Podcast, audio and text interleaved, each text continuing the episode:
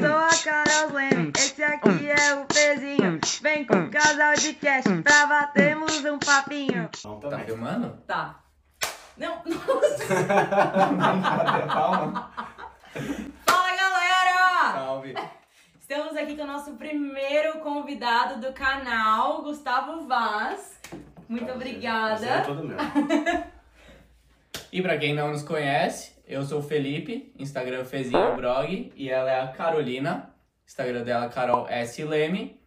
E esse aqui é o nosso projeto que a gente tá lançando, Casal de Cast, que é basicamente uma desculpa pra tomar uma cerveja e trocar uma ideia. E a gente tá, vai lançar o vídeo no nosso canal no YouTube, Casal de Cast também, e no Spotify também, Casal de Cast. E aí, Gustavo, beleza? Vamos Se também. apresente. Porque, gente, é um pouco difícil de falar quem é o Gustavo Vaz. Gustavo Vaz é tudo. Tudo. Ele vai falar um pouquinho aqui, mas é difícil falar. Ah, na, na verdade, sou cantor sertanejo. Já, já deu uma resumida. tá É, bom. uma resumida. Mas Vamos queria lá. começar falando da sua escolha de cerveja. Então, isso aqui aconteceu, na verdade, porque eu tava. Eu fiz uma viagem pra Bali. Ah, Pô, eu gastei, sei lá, uns 1.500 rea- dólares em cerveja em Bali. Caralho! quando foi isso? Acho que faz uns três anos. Pode crer. E aí eu tomava muito cerveja. Eu adoro. Isso aqui é estilo de vida. Cantor sertanejo normalmente é meio alcoólatra, então eu não É. posso fugir do, do ponto de fora. E aí eu tomava qualquer cerveja que fosse e eu fiquei bem barrigudo. Aham. Eu era casado na época, minha ex-mulher olhou pra mim e falou, Ih, você tá grávida? aí eu fui procurar uma nutricionista, a Jaqueline, e aí ela falou assim, ó, vou te passar uma dieta, tal, referente à comida, e você tem que parar de tomar cerveja. Eu falei, eu não vou parar não. Não dá. Eu falei, eu vou comprar uma que é 99 sugar free. É isso. Tem funcionado, né? então agora eu tô... Tá bom, tá É. bom. Tá bom, deu certo. bad. Deu certo, afinal, né? E eu queria começar falando do ramo sertanejo aqui da Austrália, o sertanejo brasileiro aqui na Austrália. Que eu vi que nos últimos anos cresceu bastante, e acho que você é o expoente aí da, dessa galera. E como que tá sendo nessa época de pandemia aí? Vocês estão podendo fazer show? Tá, tá parado? Quando que você tem expectativa de voltar? Então, Queensland já voltou, então eles já estão fazendo festa para até, acho que 200 pessoas. Ah, é? Então o pessoal, eles, eles podem, na verdade, ficar em pé e dançar, que é o grande diferencial. Preciso dar play no microfone de novo. Nossa. Ai, meu Deus. Dá- agora a gente a gente vai. pega o começo dali. E aí, quando deu o lockdown total, acabaram todas as apresentações. Quando voltou, começou a liberar as restrições, porque a gente estava indo no level 4. Quando abaixou pro 2, eu fiz um último show, que foi em Manly. Eu fiz para 50 pessoas no lugar Isso que foi quando? foi, eu acho que em junho. Pode crer. E, e aí eu fiz essa, esse show para 50 pessoas, a gente fez com venda de ingressos para limitar e não ter pessoas querendo entrar na, de última hora. Pô, foi sucesso. Só que a galera tava sentada, o povo reclamou bastante. É. Eu não posso levantar. Diferente, né? É, que aqui, pra quem não sabe, tem uma restrição que nos pubs, assim, você não pode beber em pé. Então, se você tá sentado, é suave você tá bebendo, mas se você levantar, é um problema, aparentemente. É uma forma de não espalhar mesmo o vírus, né? Porque eles acham que se você levanta, vai pra uma mesa, vai pra outra, a forma de você espalhar é muito maior. Teve um amigo meu que fez aniversário, 20 pessoas. Ele colocou 10 numa mesa, 10 numa outra, na outra. Eles não podiam trocar de mesa. Ah, no aconteceu seu aniversário, é? gente, no meu Então, foi isso. aniversário. É, Não Ficou uma galera na área de fumante, uma galera na mesa aqui no Cudi Bay. E aí, tipo, se queria mudar, tinha que dar um migué. Ir até o banheiro, aí você volta e senta na outra mesa, tá ligado? Porque eles não podiam ver que, tipo, tá trocando a galera de uma mesa pra outra. é, é meio. sei lá. Mas é eu uma acho- forma de controlar também, né? É uma forma de controlar. Tem que ter algumas regras pra, tipo... Eu faço jiu-jitsu, não- por exemplo, É. tudo bem. Aí no jiu-jitsu, quer tem como. contato maior com, que as, com as pessoas, agora é obrigatório usar uma camiseta por baixo. O que, que vai mudar? Pode crer. Enfia o joelho na sua cara. Porra, e eu não posso ficar sem camiseta, Aham, Nossa. com kimono. Pode crer. É, tem algumas coisas que não sei se faz sentido. É. Eu queria saber um pouquinho quem é o Gustavo Vaz, assim, da onde veio, de que cidade do Brasil, quando chegou, como que foi, faz quanto tempo que tá aqui, sua trajetória de Austrália. Então, Bati. sou- pode ser. Tenho 34 anos, eu sou natural de São Paulo, capital. E Gustavo Vaz tal, nasceu de uma família de músicos. Uhum. Meu tio era pianista, ele foi ah, aposentado como pianista clássico. É mesmo. Ah, ele é pianista também, tá, gente? Ah, Além tô de... tentando, Tá, tá, tá aí eu chegando, não tá sabia. chegando. Tô É, eu- tentando, tô tentando. Eu vi o Eu pianinho lá pesquisei. casa, mas achei que era tipo do- dos caras que moram com você lá. É, eu tô tentando tocar, toco mais ou menos. Mas assim, e meu, meu tio era pianista profissional Uhum. e meu pai, ele nunca se apresentou em bares, mas ele sempre tocou nas festas de família. Ele tem, sei lá, cinco CDs dele com músicas próprias, autorais. Ah, irado. E aí o meu irmão mais velho aprendeu a tocar violão, começou tocando Iron Maiden Aham. e Chitãozinho Chororó, né? Que a base era essa, né? E a gente teve um problema meio que familiar, porque traição, pai, mãe, esse tipo de coisa. Então, por esse motivo, minha mãe nunca apoiou a gente tocar. Hum. Então, ela achava que era meio coisa de vagabundo. Falava, ah, seu Pode crer, pai, esse estigma mesmo, né? o irmão dele traiu a mulher dele. E aí, por esse motivo, ninguém podia meio que comprar um violão, fazer Uhum. nada. Uhum. E foi tudo escondido. Então, meu irmão mais velho pegou o violão do meu pai, aprendeu a tocar. O meu irmão do meio pegou o violão escondido do meu irmão mais velho, aprendeu a tocar. e eu peguei o violão do meu irmão do meio e aprendi a tocar. Tudo escondido da sua mãe. Tudo escondido de todo mundo. De todo Se eu pegasse, meu irmão dava um pau. Pode crer. E aí, do nada, cara. Eu era pequenininho, eu acho que eu comecei a tocar com sete, E você, oito co- anos de idade. mas você, quem te ensinava ou você pegou tudo? Revistinha. Sozinho, jura? Nossa, da hora. Era na época- Autodidata, é autodidata mesmo. E aí, mais ou menos. É, eu nunca fiz aula de música, assim. Aham. Eu fiz aula de canto depois de. quando eu virei profissional na música. Uhum. Só que eu cantava desde pequeno, então fazer primeira, segunda, terceira, quarta voz era uma coisa muito natural, porque do sertanejo tem muito, né? Uhum. Então quando eu escuto uma música, já é desde pequeno, tem um negócio de falar de ouvido absoluto e tal. Eu consigo escutar uma música, eu escuto a música em faixas. Então eu consigo discernir do, o baixo, do violão, se tem dois, três violões, uma guitarra. Uhum. E eu escuto tudo separado, tipo a primeira, a segunda voz. Então é bem. Mas você acha que isso é uma coisa treinada ou você acha que Ah, você tipo, nasceu meio que com. Cara, eu, acho que se você, se seu pai fosse corredor e você corresse desde pequenininho, você ia virar um maratonista. É, tá no É, sangue, né? faz sentido. Eu acho que é bem assim. Aham. Os caras, homem bomba, acredita que se explodir vai ter 64 virgens. E o cara se explode. Mais ou menos isso. E eu acreditei. Minha mãe falava, filho, estuda, estuda. E eu entendi, estúdio, estúdio. Acabei virando um cantor. E hoje ela te apoia. Sim. Ah, O jogo meio que virou depois de, de, de muitos anos que ela percebeu. Eu não uso drogas, Aham. a não ser cerveja, um cigarrinho, careta de vez em quando.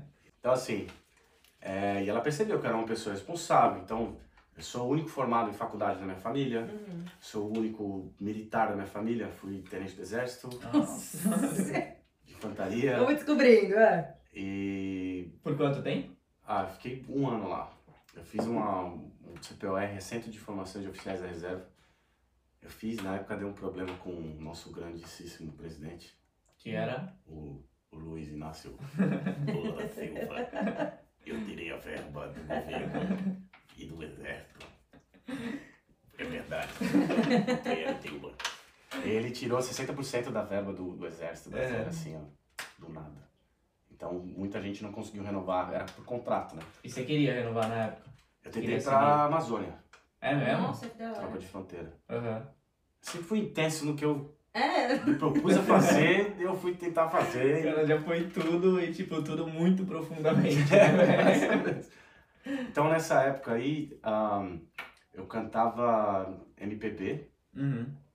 com uma menina, com a Thalita, uma amiga minha. Na época você já tirava uma grana com música ou era mais hobby mesmo? Era só hobby. Que na verdade é assim, o meu irmão mais, mais velho, ele cantava profissionalmente, o meu Uhum. irmão do meio cantava comigo em churrasco. E ele tocava sertanejo, e eu não tocava sertanejo. Mas eu tocava rock, MPB, outros estilos. a gente se completava, porque eu cantava, ele fazia segunda voz pra mim, Uhum. no sertanejo. E aí eu falava, pega o violão. Eu ia lá e tocava o quê? Tocava um reggae, alguma coisa diferente. Uhum. Toquei muito Sandy Júnior. Sandy Júnior. Ele de é bom. Pô, Foi marco minha demais, é lógico. E aí quando você ia fazer as apresentações era o quê? Tipo, você só ia lá e tocava ou os caras te davam pelo menos refeição, umas brejas, alguma Então, coisa? na verdade, quando eu comecei a tocar com a Thalita, a gente se apresentou em alguns barzinhos e tal, Aham. você podia beber à vontade. A gente nem. Eu trabalhava em banco na época, então a gente nem Entendi. era muito encanado em ganhar. E ganhar em cima da, da, Da parada, música em Da si. música. Só que aí o meu irmão do meio começou uma dupla e começou ganhar dinheiro. Ele trabalhava em telemarketing. Telemarketing é terrível no Brasil. E eu trabalhei em Nossa, telemarketing deve também. ser. Quando eu saí do exército, não tinha emprego em lugar nenhum. Eu lembro, eu coloquei uma roupinha social, falei, "Eu vou pro centro da cidade procurar emprego. Uhum. Aí fui passando, fiz um monte de entrevista badarosca, bem complicado. E acabei arrumando um trabalho na época que era Teletec, que era terceirizado para o Santander, Aham. em atendimento. E aí, o papo sempre foi o mesmo, ah, você só vai ser promovido em dois anos. Uhum. Três meses promovido, três meses promovido de novo. Eu quase virei supervisor lá, eu trabalhava como, mas não ganhava como, Na época você estudava ou não? eu fazia faculdade, Você, você fez faculdade de quê? administração. Vai Mesmo perguntar, time. faculdade? é, Tamo no mesmo Que time. faculdade vocês são de São Paulo? Mackenzie. São Paulo. Ah, Mackenzie é bom. Uninove é 10. Uninove Ah, é tá bom, 10. tá bom. Mas eu conseguia pagar a faculdade com o salário que eu tinha Uhum. e vender o VR para tomar cerveja. Ah, Pode crer. E aí, depois de um tempo, eu acabei entrando no, pro banco mesmo, mesmo papo, ah, só pode ser promovido em dois anos. Uma semana eu fui promovido. Porque eu, eu tive um background, quando eu tinha 14 anos, eu trabalhei numa padaria. Olha lá. E aí eu fazia function, Sim. que a gente chama de festinha. De criança. Na verdade era assim, era um- uma mulher era camareira, É. copeira, sei lá, em casa de milionário, e ela montou essa empresa, então ela só pegava, a gente fez do dono do Center Norte, do dono da Band, ela tinha muito contato. Então era bem chique o negócio, Aham. mas era muito simples. Era uma barraquinha, parecia de festa junina.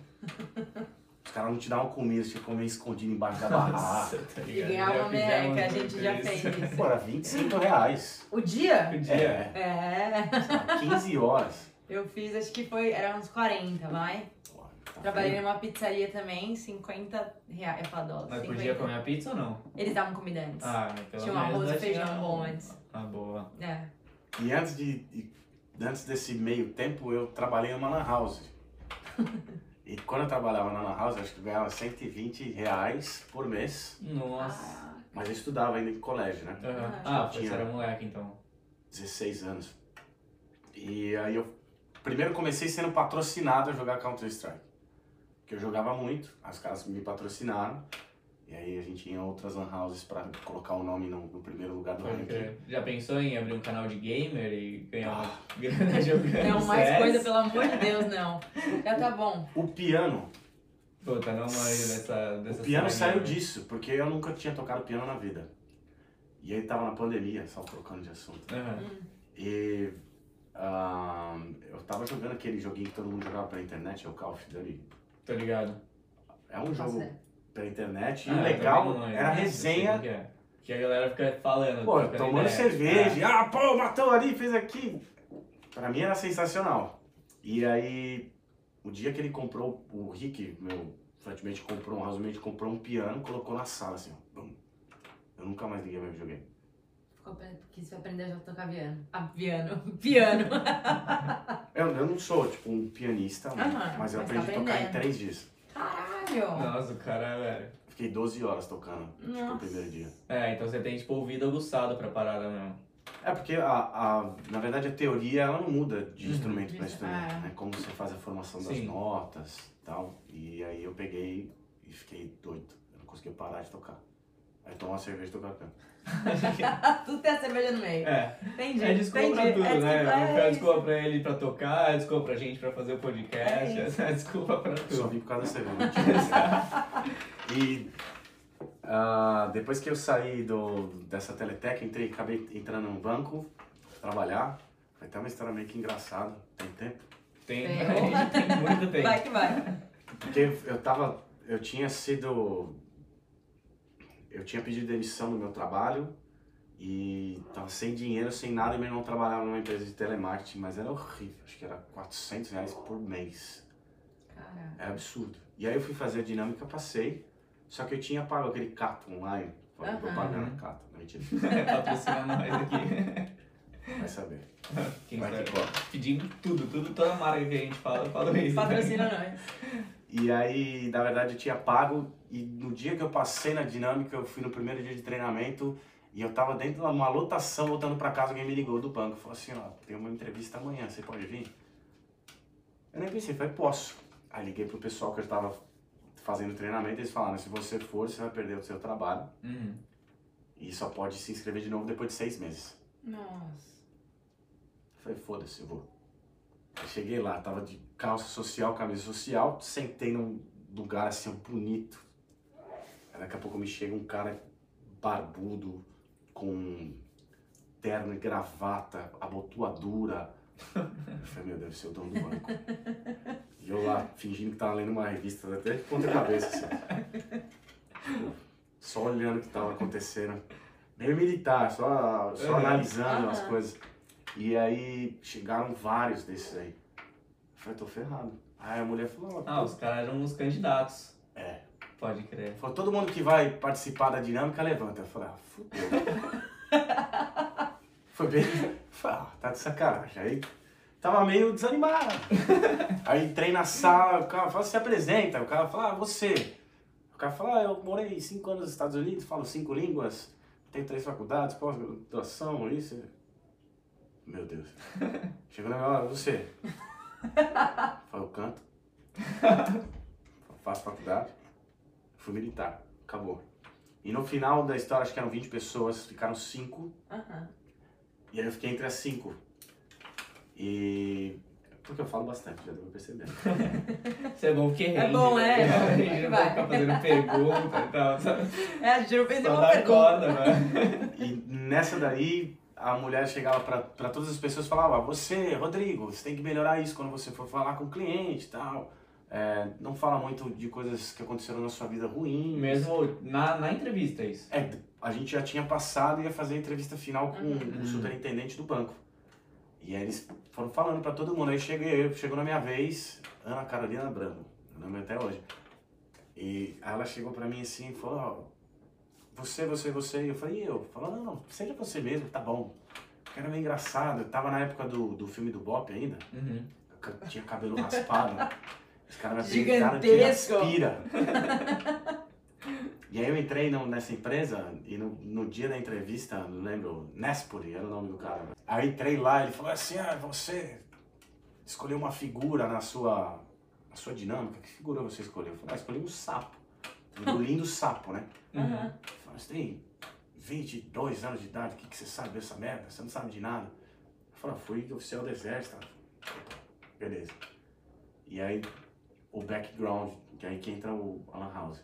Hum. Eu ligava pros caras já digitando que eu tinha conversado com outra pessoa. Uhum. Tava digitando no telefone de um, falando que eu tinha feito com outro, falando com outro, assim. Em uma semana eu fui promovido. Caraca. E a galera queria me matar. Porque tinha uma pessoa, um pessoal esperando, né? E aí eu acho que eu O fui. pessoal que tava mais tempo. É, tinha um pessoal três anos pra ver se, sei lá, backup de supervisão. Uhum. E eu fiquei em primeiro lugar durante muito tempo. E aí passaram, acho que passou um ano eu já virei supervisor. Uhum. E a minha equipe era a mais velha de todas, tipo, o pessoal bem mais velho e eu era o mais novo. Eu sempre fui meio paizão, acho que é, sei lá, de nascença. E foi uma época muito boa. Quando eu saí disso aí, eu fui, fui pro judicial do banco. O judicial do banco, o meu ex-gerente me deu três opções, quatro. Falou, tem esse, esse setor, esse e esse, porque aqui vai acabar. Uhum. Eles não vão ter mais esse ponto aqui. E a quarta é você pede, eu te demito se você quiser. Você pega a sua rescisão. Eu falei, o que, que você faria no meu lugar? Ele falou, eu iria para o judicial. Eles formaram administração Uhum. judicial. Eu falei, tá bom. Você falou para eu ir para lá, eu vou para lá. Fui pro judicial. Cheguei lá, comecei a trabalhar. Primeira semana, o gerente foi mandado embora, quem assumiu? Você. meu gerente. Ah. Eu não, tá? Falei, caralho. Nossa mano. senhora, nossa, eu assumi a falar, não, mentira, velho. Não, porque na verdade eu entrei lá e eu não sabia nada. Aham. E o cara me deu um, sei lá, um, uma planilha gigante assim, falou assim, essas são as regras do banco, judicialmente falando. E eu não sabia. Nada. Só que em três dias eu li essa planilha inteira. E aí tinha advogado, cara, OAB, não sei o que, ele vinha discutir comigo e eu discutia com o cara. Ele falou, ah, mas é que isso aqui funciona assim. Eu falei, não, você tá errado, porque no artigo 3, do inciso 4 do banco é assim. Aí ele ia olhar, funcionava. Pode crer, você decorou o livro de regras do banco, É, basicamente. o que eu podia fazer era isso. E aí o, era a minha argumentação contra os caras. E foi bem legal, eu viajava bastante, viajava para outros estados. Várias loucuras, tudo bem. Isso é outra história. E aí você ficou quanto tempo lá? Eu fiquei acho que sete anos no banco. Caraca. Ah, você ficou Bastante bastante, tempo. tempo. Bastante tempo. E depois eu fui para a área comercial. E aí que entrou a música. Eu atendi uma loja da Mitsubishi na época, da família Protic, na frente do Sambódromo. Vocês conhecem? Vocês são da Tic Zona. Sou da Zona Leste. Eu sou do interior, mas morei um tempo lá. Que cidade interior? Só pra Bragança. Bragança. Bom. É depois de Atibaia? Ah, depois. Depois? É, indo de São Paulo, depois. Ah, sim, é depois, é depois. Olha eu perdida. É isso mesmo. Dá uns 20 minutos de Atibaia. Eu tocava em Atibaia. É? Eu tô aqui em Bragança. Aí. No Fox? É. Já tocou no Porcs em Bragança? Eu tocava Mentira! na Red Jack, Em Atibaia. toda quarta-feira. Gente, socorro! Pessoal de Bragança, Porcs, minha maior saudade. Fox fechou? Parece que sim, não sei, acho que por conta do. Nossa, toda a Não nossa solidariedade sei, ao não Fox. sei. Eu não gosta. Eu amava. Todo Você não sábado eu tava lá no Porcs, amava. Era da hora por causa da galera. É, que tipo assim, a gente saía e conhecia todo mundo lá, né? É. Ele não conhecia muita gente. Pra tipo, gente era eles mais. iam porque, tipo, a galera deles iam, e É. é da hora, mas. O pico mesmo é um galpãozão Ah, fechado. sabe? É um É. povo bem bonito. O meu rolê que eu gostava mais em Bragança era o Busca Vida. Ah, o Você já foi pra lá? Tá ligado qual que Que é é? na represa. Acho que Tem a sim. pinga. Sabe a Pinga Busca Vida? Sim. Eles têm o galpão lá e eles fazem evento e tal. Ah, e é demais. muito É, outro da hora, esquema, é o hora. Porcs é sertanejo. É, é outra pegada, outra vibe. É outra Eu não gosto de vibe. sertanejo. Não, eu gosto, eu ouço sertanejo. Minha família é toda do sertanejo. É verdade. Ah, Depois queria até falar pra você dar uma palhinha de uns modão antigo aí pra, pra eles gostarem. Vou mandar pra. E aí eu, nessa época aí que entrou outras histórias. Eu trabalhava no banco como na área comercial e começava, sei lá, 8 horas da manhã e terminava 5, 6, 7, 8 horas da noite. Não tinha muito porque era você tinha que estabelecer um bom relacionamento com as pessoas que faziam o financiamento, tipo, na Uhum. loja. Então você é um vendedor de carro, eu tinha que ter um bom ah, relacionamento com você. Eu fui buscar filho de dono de loja na escola, porque o cara falou, ah, tô, tô busy. Eu falei, não, não, não, peraí, eu vou lá buscar. Só pra dar uma garra no cara. É, Fiz um monte, Severino. mais ou menos. não sei. E aí, numa dessas, eu trabalhava de hold do meu irmão, sabe? Ah, Eu montava o palco pra ele, Aham. eu Que ele já, faz, já fazia mais já era, profissional. pro- já era profissional, Ele já, vivia disso. já vivia disso. Entendi. Eu, eu trabalhava no banco, eu tinha uma hora de almoço, todos os dias eu voltava pra casa e tocava violão sertanejo. Uhum. Eu tinha uma banda de hardcore, eu não citei isso, né? Mentira. Não, então, isso que eu ia te perguntar. Se o sertanejo é o que você ouve em casa, ou como você começou a tocar, o que você começou a tocar, que você tinha falado que você nem tocava sertanejo no começo. Então, eu não tocava, mas eu sabia todas as músicas. Aham. E aí eu aprendi a tocar nessa época do banco, ó, pra você ver. Eu tive uma banda que era a mesma vocalista que cantava comigo MPB, que era a banda Emily. A gente tocou no mesmo lugar que o Fresley, NX0 e tal. Ela estudou com o Di do NX0, eu estudei com o G do NX0 também. E a gente ganhou alguns festivais, tocou com o Lipstick na época, Que legal. Restart. Mentira. É, Então, esse daí já é legal. Vocês abriam o show dos caras? Como que era? A gente tocou em festivais com eles, já abriu o show deles também. Ah, legal. E a gente nem imaginava que ia virar, né? Aham. E quando terminou a banda, eu lembro que eu tinha uma pedaleira gigante com um monte de coisa, guitarra, e eu troquei aleatoriamente por um violão, um Takamine, que é mais sertanejo. E eu era road do meu irmão, escutava o repertório dele, escutava o repertório do meu outro irmão, que era bem diferenciado, e eu sabia todas as músicas. Então eu pegava na hora do almoço, comia em 5 minutos e ficava tocando, sei lá, 50. Sertanejo, o repertório dele. Tocava de um, tocava de outro. Uhum. Num dia, ia rolar uma festa de empresa da Mitsubishi, numa sexta-feira. E na quinta-feira a dupla que ia tocar cancelou com o pessoal da Mitsubishi. E aí o gerente chegou pra mim e falou, "Eu fiquei sabendo que você toca sertanejo. Mentira. Eu toco, eu nunca tinha me apresentado oficialmente, por dinheiro e tal. Aham. Aí falou, você pode fazer? Posso. Ele falou, quanto tempo? Ele falou, uma hora e meia. Eu falei, quanto é? Eu falei, mil dólares, mil reais. Aí ele falou, tá bom, pago. Aí a hora que ele virou, eu liguei pro meu irmão. Fudeu. O que, que eu faço? Eu fechei um show. Ele falou, o quê? Eu falei, fechei um show, preciso de um sanfoneiro. Aí Mentira. ele falou, ó, vou te passar o contato. Passou o contato. Isso um dia antes? Um dia antes. Aí fui buscar o som. O som era ridículo. Hoje você tem caixa ativa, você liga no- na tomada, tá funcionando. Era com resistência, um monte de cabo, eu não sabia ligar. Eu ajudava o meu irmão a fazer outro tipo de coisa, né? Eu não montava a estrutura do Aham. som pra tocar. Nossa, deve ter sido uma bosta. É tipo a gente com podcast, né? Exato. Tudo. É, o segundo episódio é o segundo que eu esqueci de dar start no microfone, tá ligado? É tudo uma questão de evolução. Ah, com certeza, com vai- certeza. E aí, o cara falou, se você for bem nesse show, eu te dou mais um show daqui 15 dias. Falou, mil reais?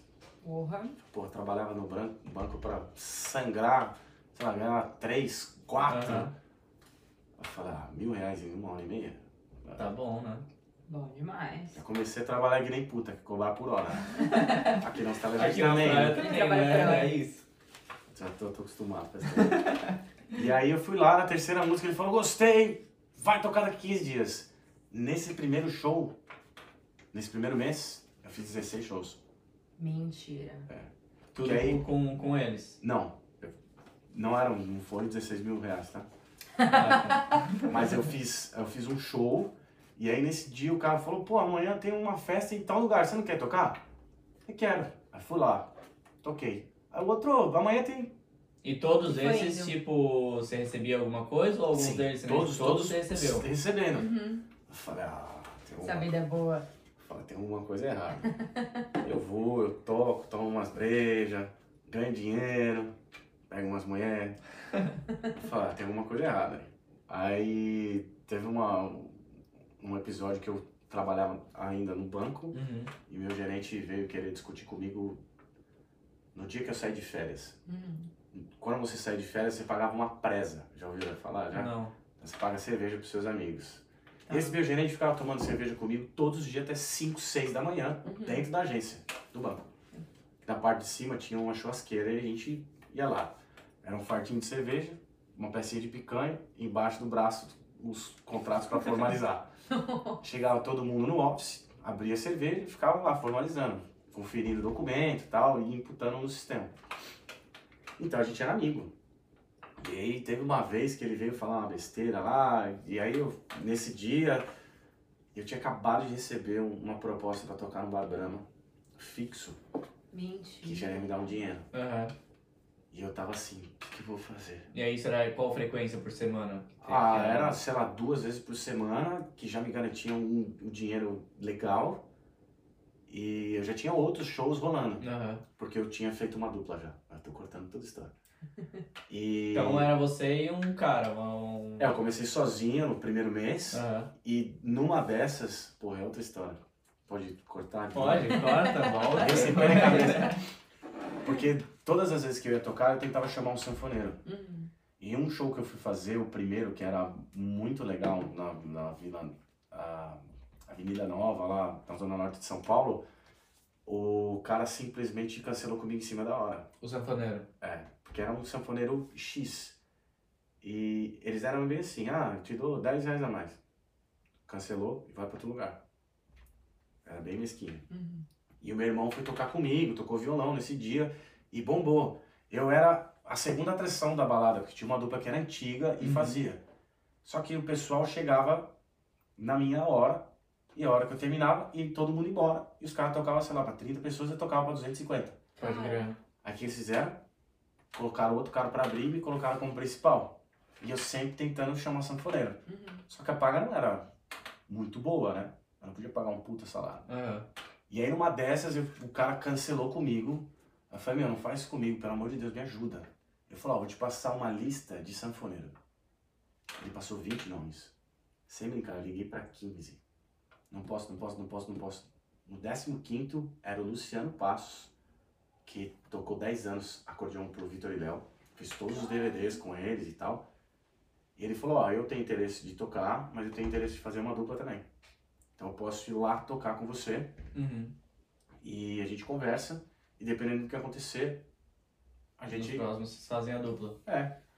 Falei, beleza. Ele foi lá, tocou essa noite pra mim, a gente se encontrou durante a semana, fizemos o ensaio. Gustavo Vaz e Luciano.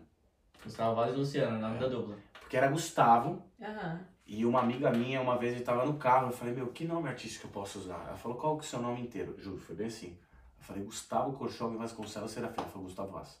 Caraca. E é um super nome sertanejo, Gustavo né? Vaz, Gustavo total. Vaz, total. muito forte. O pessoal aqui na Austrália me chama de só de Vaz. Aham, Não é nem Gustavo mais. aham. E por isso que vem com um S. Entendi. Ah, muda prazer. Fala, não, mas é Vaz de Vaz Vasconcelos. Ah, é porque eu conheço Vaz, eu tenho até uma amiga que é Vaz, mas é com Z. E é o sobrenome mesmo.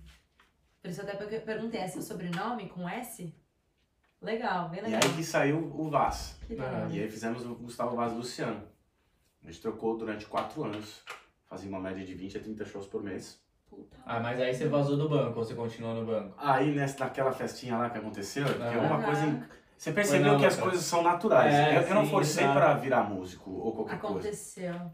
Eu acho que tem certas coisas que você escolhe, tem certas coisas que escolhem você. Aham. E eu acho que a música me escolheu. Eu não, eu não. Ah, eu vou fazer porque eu quero pegar mulher e qualquer coisa. Ou tomar cerveja. Não, foi acontecendo. Eu tava me preparando pra uma coisa que eu não sabia que ia acontecer. E quando aconteceu, eu tava preparado. E rolou.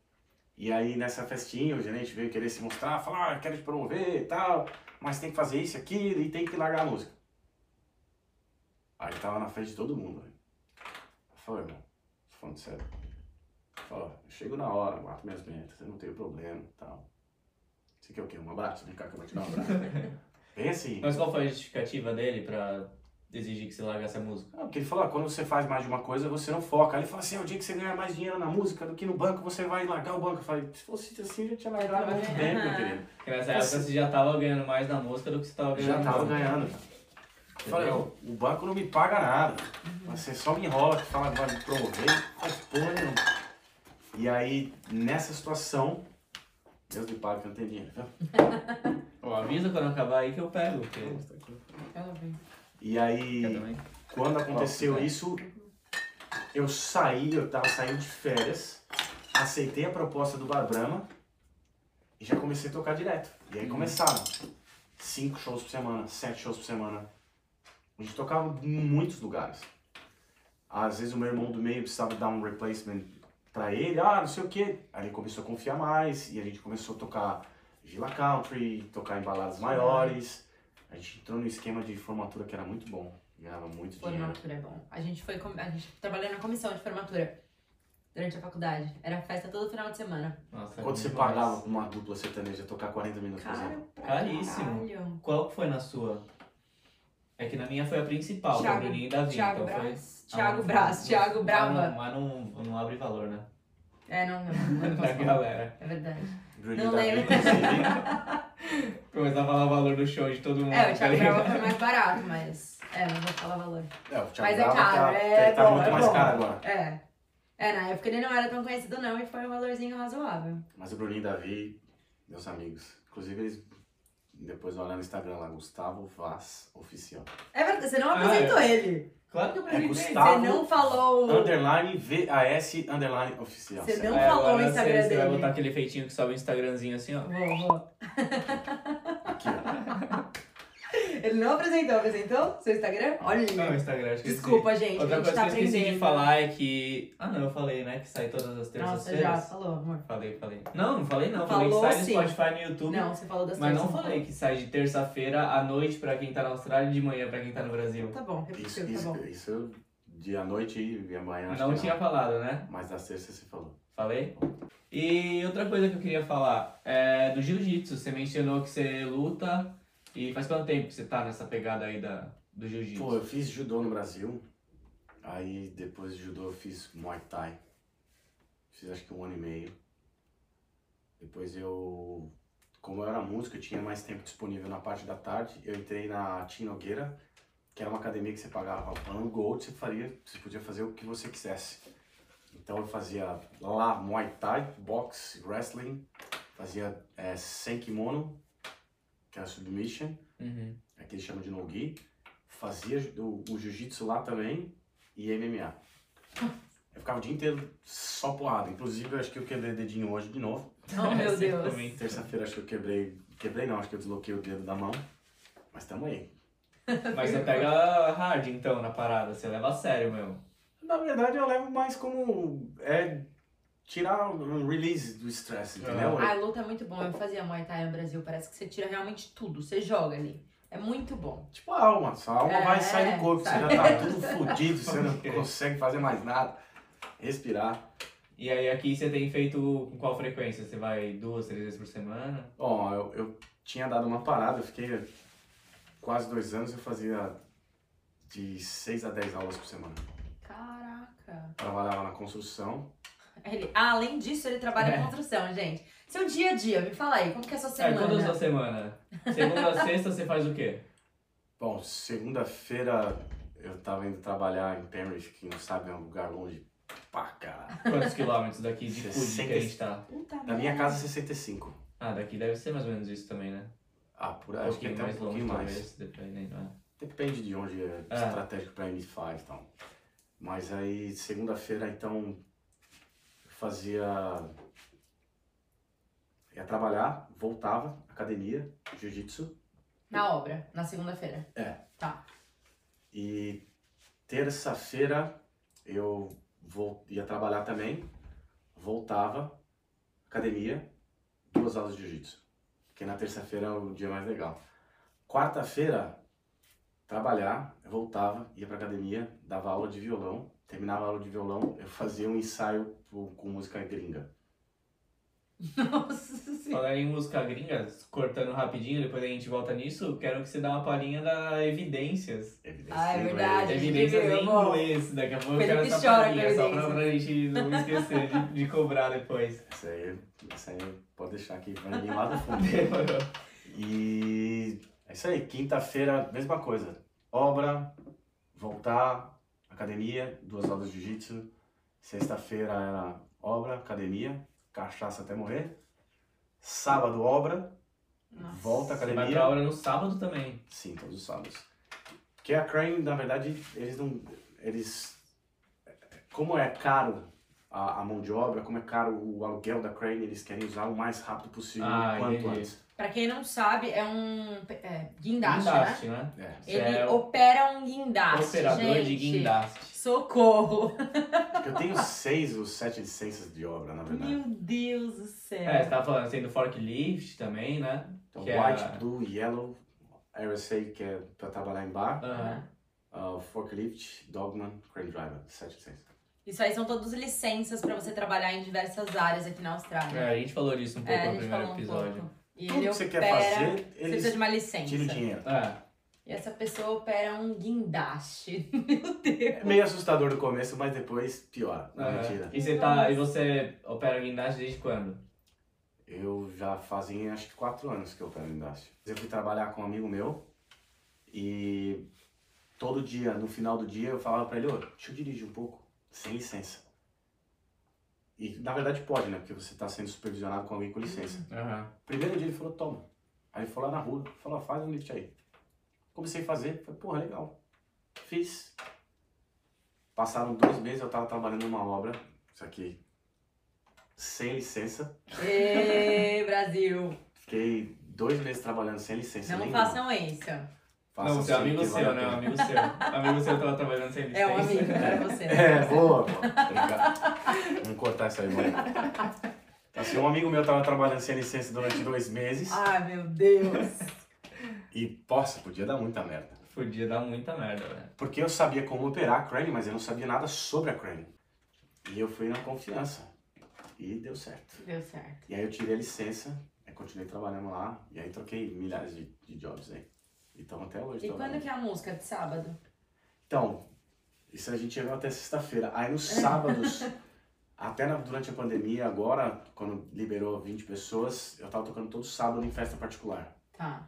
Esse mês aqui eu dei uma travadinha porque eu tava fazendo muita coisa Uhum. e eu parei quase tudo. Faz o que? Uns 15 anos que você tem, tá fazendo muita coisa. Cara, que- Aí agora você deu Ah, e tem mais uma coisa, além disso tudo É, que ele já eu ia foi. puxar depois, mas deixa ele falar do sábado, daí falta o domingo. Tá, então vai. Ah, do sábado foi lá, tocou na festa particular, voltou pra casa, faz o quê? Dorme. Cachaça. Cachaça e cantar de novo. É, eu cheguei na época da faculdade e tudo, eu dormia, sei lá, três horas por noite. Você é louco. Menino, Eu ia, depois da faculdade, eu ia pra academia ainda. Hum. Eu fiz durante muito tempo. Na Austrália, eu dei uma média de 4, 5 horas por noite. Então, chega no domingo, por exemplo, a gente tomou cerveja até 4 horas da manhã, todo mundo festa. Aí eu vou dormir, eu acordo meio-dia. Nossa, Eu não consigo. Dormir mais. sério. É, tipo, o corpo já acostumou. Aham. E obra também tem que acordar super cedo. Todo dia 5 É da manhã. puxado, é, gente. Faz dinheiro, mas não é fácil não. Todo mundo tá pensando em vir pra cá, né? É. E aí o que você ia falar é que você, além de tudo isso, você também já trabalhou de instrutor de mergulho. Meu Deus. Por quanto tempo você, você fez isso? Eu trabalhei durante um ano como instrutor de mergulho. Mas na época você não ia pra obra, né? Você tinha dado um tempo da obra. Ou você tava conciliando tudo isso aí? Como funcionou na verdade? Para você se formar um instrutor de mergulho, às vezes demora, sei lá, um, dois, três anos. Você fez o curso de mergulho também da mesma empresa, Mas só o Open Mora, né? Não fiz de instrutor nem nada, só pra ter o. que é até licença 20 metros de de 20, profundidade. 20 metros, é. Foi fácil fazer o curso? Facinho. A teoria e tal, foi fácil também ou Foi. você roubou bastante? Como assim, roubei? Você fez a teoria, foi fácil, todos os quiz e Ah, acho tal? que sim, pô. Eu achei bem Você difícil. achou difícil? Porque tinha bastante. É porque na época fez eu e dois brother. E aí tava tipo um do lado do outro, a gente foi se perguntando ali, então foi, foi rapidão. Eu fiz sozinho, mas não é. É. Não, foi, foi mais difícil. Pra mim, isso aí foi mais difícil. Então, assim, Aham. ah, eu fiz o Open Mora e no último dia, que é no domingo, que você vai receber a sua formação, a sua carteirinha lá, eu decidi virar instrutor. Uhum. E aí eu já fui pagar o que era pra fazer para instrutor, parcelei lá em mil vezes. E quando eu fiz isso, na verdade, eu decidi, vou virar instrutor de verdade. Então eu saí da obra, juntei o dinheiro, guardei, eu tinha me Eu te separado. conheci tempo. nessa É, época. gente. Você me conheceu na época que eu estava virando instrutor, É. que eu já estava totalmente sem dinheiro. Eu não conseguia trabalhar em lugar nenhum mais de obra, porque eu mergulhava todos os dias. Uhum. Então, de, do Open Mall até instrutor, eu demorei quatro meses e meio.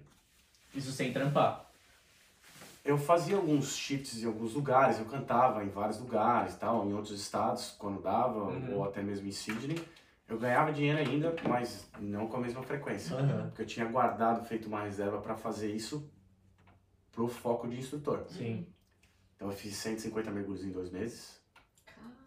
E eles chamam de dry day, né? O dia, por exemplo, você não vai mergulhar sete dias por semana.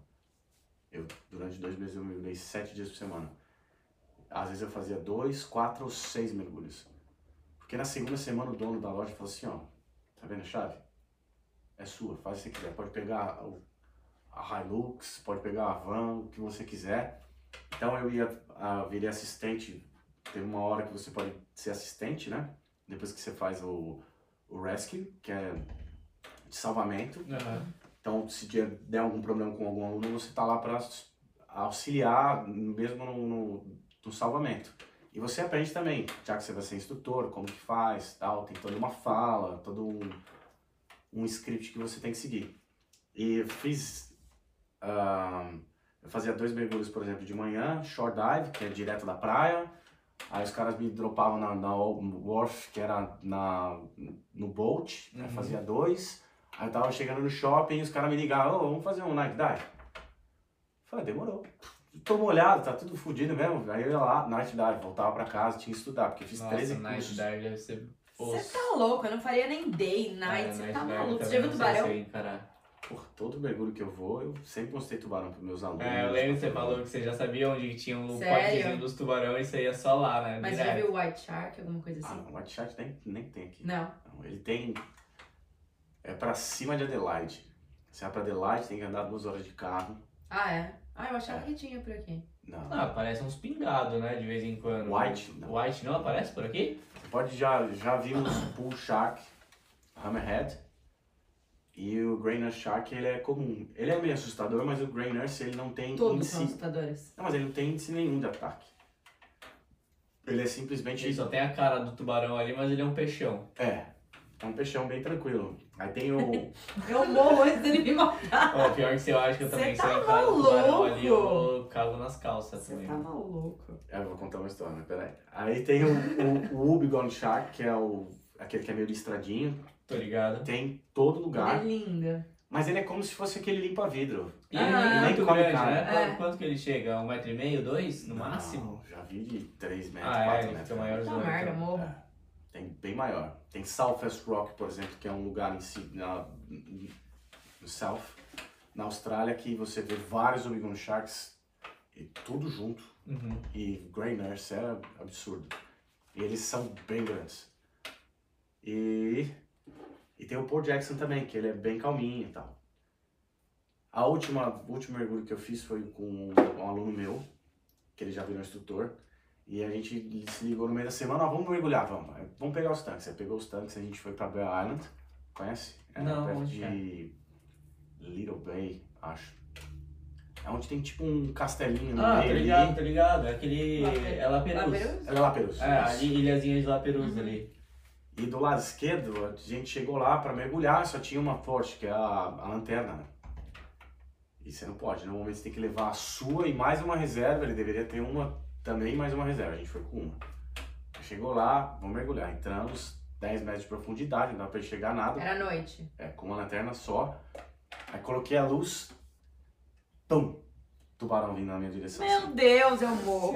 Aí eu coloquei, parecia que ele tava ficando irritado com a luz, mas eu não me liguei, né? E ele vinha na minha direção e eu ficava virando Olhando e ele ficava ele. rodando em volta de mim e eu ficava lá e meu aluno parado assim, tipo, eu não sabia fazer ele assim, ó.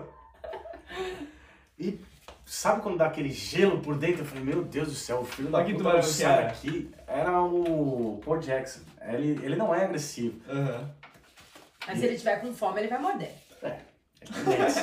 Então, Ele tem dente. É tendência. E aí eu ficava rodando e ele ficava rodando em volta de mim. você tá maluco. Aí que eu decidi, falei, ah, beleza, eu acho que é a luz. O que, que eu fiz? Tum, desliguei a lanterna. Desligou. Tudo escuro.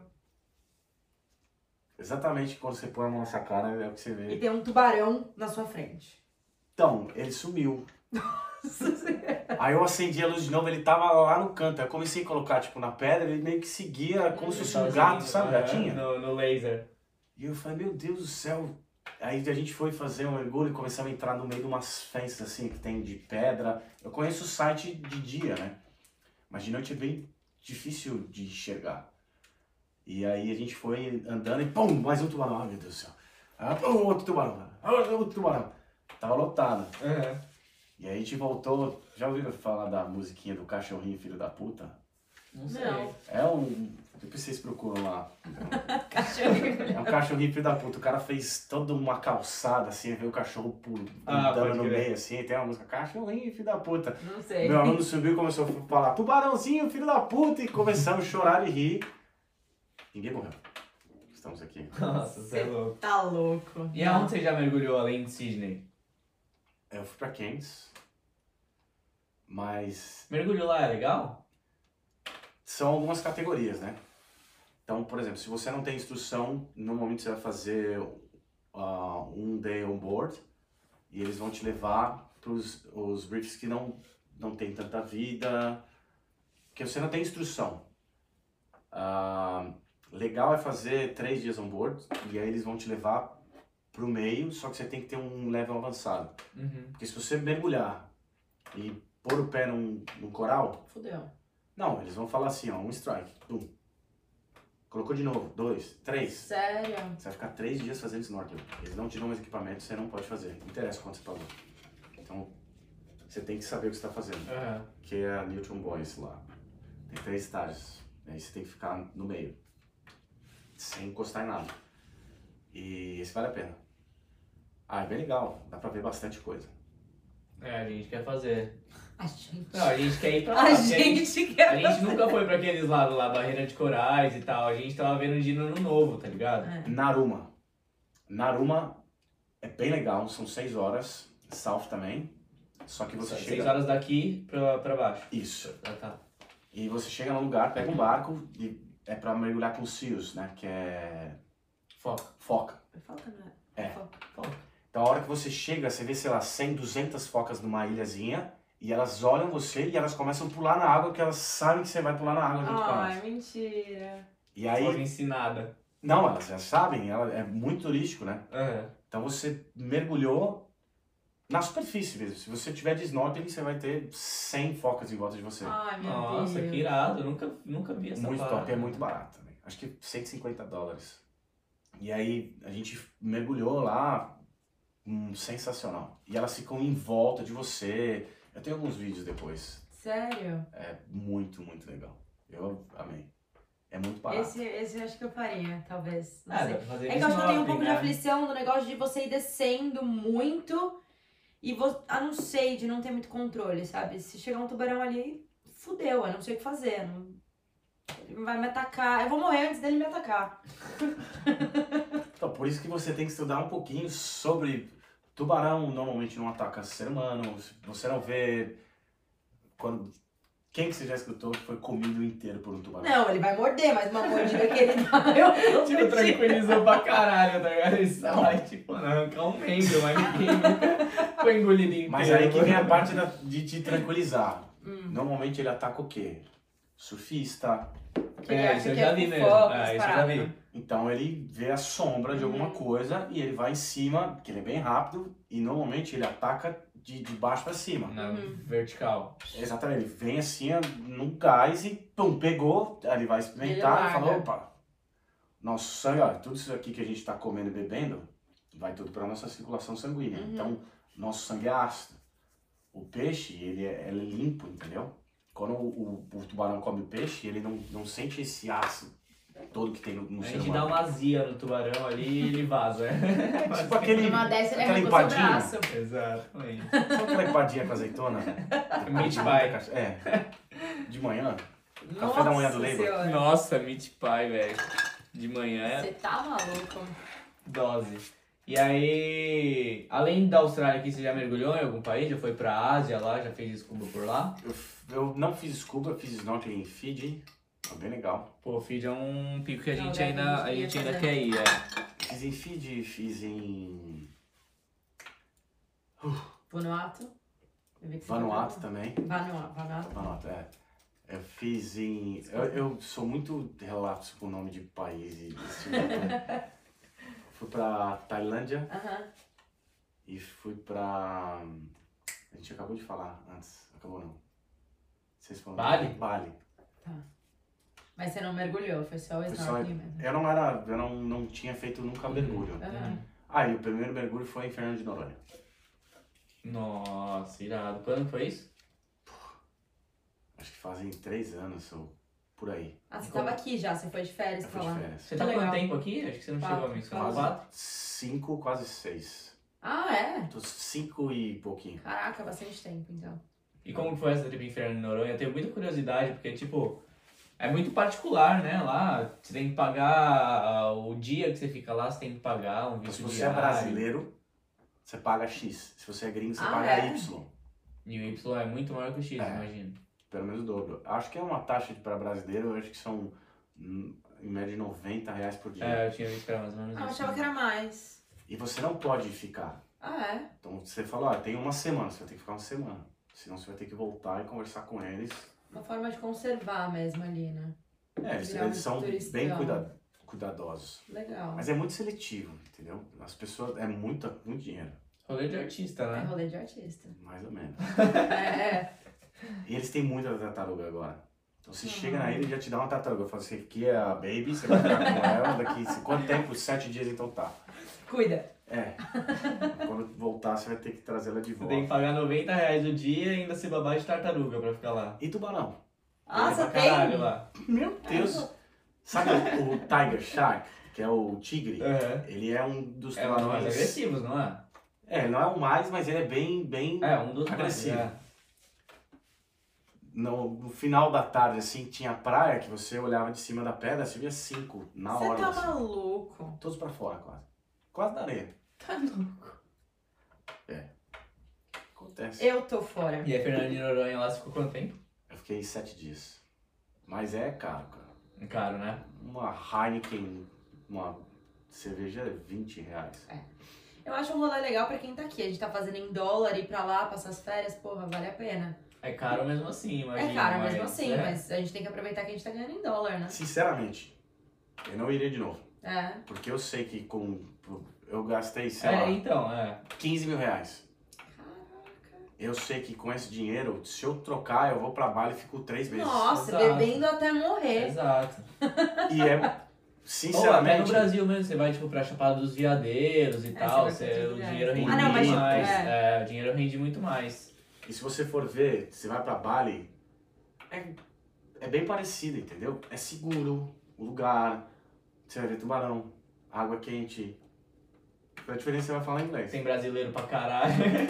É, Tem não mais brasileiro em Uluá, tudo que tem na, em Fernando de Noronha. Ó, Olha, olha qual o ponto positivo e o ponto negativo de ser cantor. Na verdade é brincadeira, porque eu, eu tava em, em Bali, do nada um cara chegou pra mim e falou: Pô, você é o Gustavo Vaz? Eu falei, sou. Mentira. Eu falei, irmão, você não sabe, eu perdi meu cartão de crédito, eu perdi meu passaporte, eu perdi tudo, eu tô sem dinheiro, eu não sei o que eu faço. Eu falei, pelo amor de Deus, me empresta uma grana. Mentira. E o pior, Emprestou? eu emprestei, Ele devolveu? devolveu. Ah, então tá bom. Não, o cara falou, mano, sério, eu preciso fazer alguma coisa e tal. Nossa, Aí eu velho. olhei e falei, meu, imagina se eu tivesse nessa situação. O cara falou, mora na Austrália.